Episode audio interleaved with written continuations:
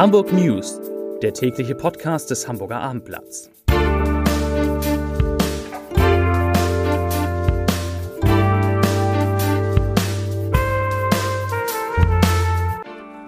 Herzlich willkommen. Mein Name ist Lars Heider und heute geht es nicht nur um das Corona, sondern auch um das Norovirus. Die wichtigsten Themen. Die Corona-Inzidenz in Hamburg sinkt endlich mal.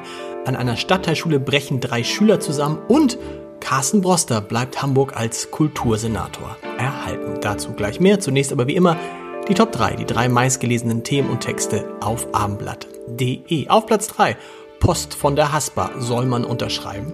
Auf Platz 2 328 Kinder an Grundschule erkrankt, Ursache gefunden. Und auf Platz 1 Thüringen verlegt 14 Intensivpatienten in den Norden. Das waren die Top 3 auf abendblatt.de.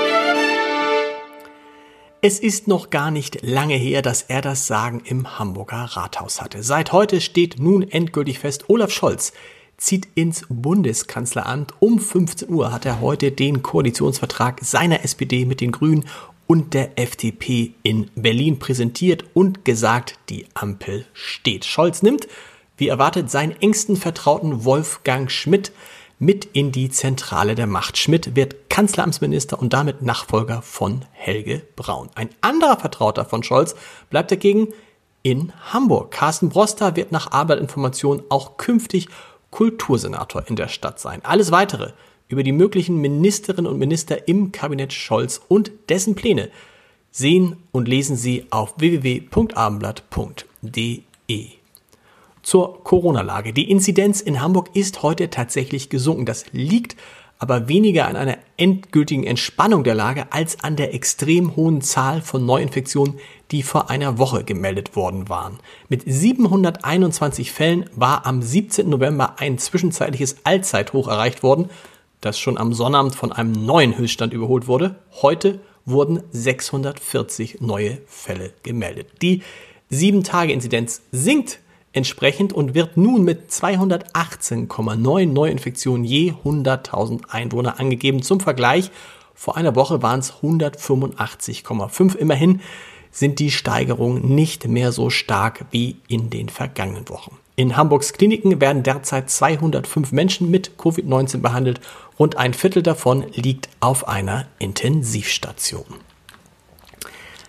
Die Hamburger Schulbehörde hat die Quarantänebestimmung für Schüler gelockert. Künftig müssen auch direkte Sitznachbarn eines infizierten Kindes nicht mehr zwingend in häusliche Isolation. Die Begründung, die teilweise sehr aufwendige Kontaktnachverfolgung könne durch den Wegfall reduziert werden. Zudem müssten die Schulen keine gesonderten Unterrichtsangebote für Schülerinnen und Schüler in Quarantäne entwickeln, heißt es dazu aus der Behörde. Die Gesundheitsämter könnten sich nun bei der Kontaktnachverfolgung auf die tatsächlich infizierten Kinder konzentrieren. Begründet wird der Schritt zudem mit den regelmäßigen Tests, die für alle Schülerinnen und Schüler in Hamburg verpflichtend sind. Sie werden ja zweimal die Woche auf das Virus getestet. Einen großen Rettungseinsatz hat es heute an der Stadtteilschule in Horn gegeben. Heute Morgen sind dort drei Schüler nach der Einnahme einer unbekannten Substanz zusammengebrochen. Ein 16-Jähriger war nach Angaben eines Polizeisprechers zeitweilig nicht mehr ansprechbar. Er musste in ein Krankenhaus gebracht werden. Der Vorfall ereignete sich gegen 9.15 Uhr. Mehrere Rettungswagen wurden zu der Stadtteilschule gerufen, weil sich die drei betroffenen Schüler plötzlich unwohl fühlten. Zuvor hatten sie, laut Zeugenaussagen, etwas geschluckt. Es bestehe der Verdacht, dass es sich dabei um Drogen oder drogenähnliche Substanzen gehandelt haben könnte, so die Polizei. Und noch ein Schulthema. Sie klagten plötzlich über Bauchschmerzen, Übelkeit und Erbrechen. Bei rund 250 Kindern an der Grundschule Rote Straße in Ottensen traten diese Magen-Darm-Beschwerden am Mittwoch vergangener Woche auf. Die Zahl der erkrankten Personen erhöhte sich in den darauffolgenden Tagen noch auf mehr als 300. Darunter waren auch 16 Mitarbeiterinnen und Mitarbeiter der Hamburger Schule. Tagelang rätselten Bezirksamt, Gesundheitsamt und Eltern über die Ursache. Jetzt scheint sie endlich gefunden. Denn drei eingeschickte Stuhlproben von betroffenen Personen wurden positiv auf das Norovirus getestet. Einen traurigen Fund hat es heute am, Atlant am, am, Hotel Atlantik mitten in der Hamburger Innenstadt gegeben. Die Feuerwehr hat am Mittag eine Leiche aus der Alster direkt gegenüber dem Luxushotel geborgen. Nach ersten Angaben eines Feuerwehrsprechers hatten Passanten gegen 12 Uhr eine Daunenjacke im Wasser an der Straße an der Alster treiben sehen. Zu den Hintergründen oder der Identität des Toten ist bisher nichts bekannt.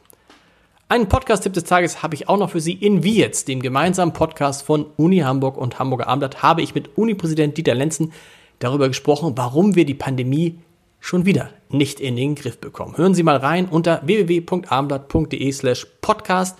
Die Hamburg News gibt es morgen wieder um 17 Uhr. Bis dahin. Tschüss.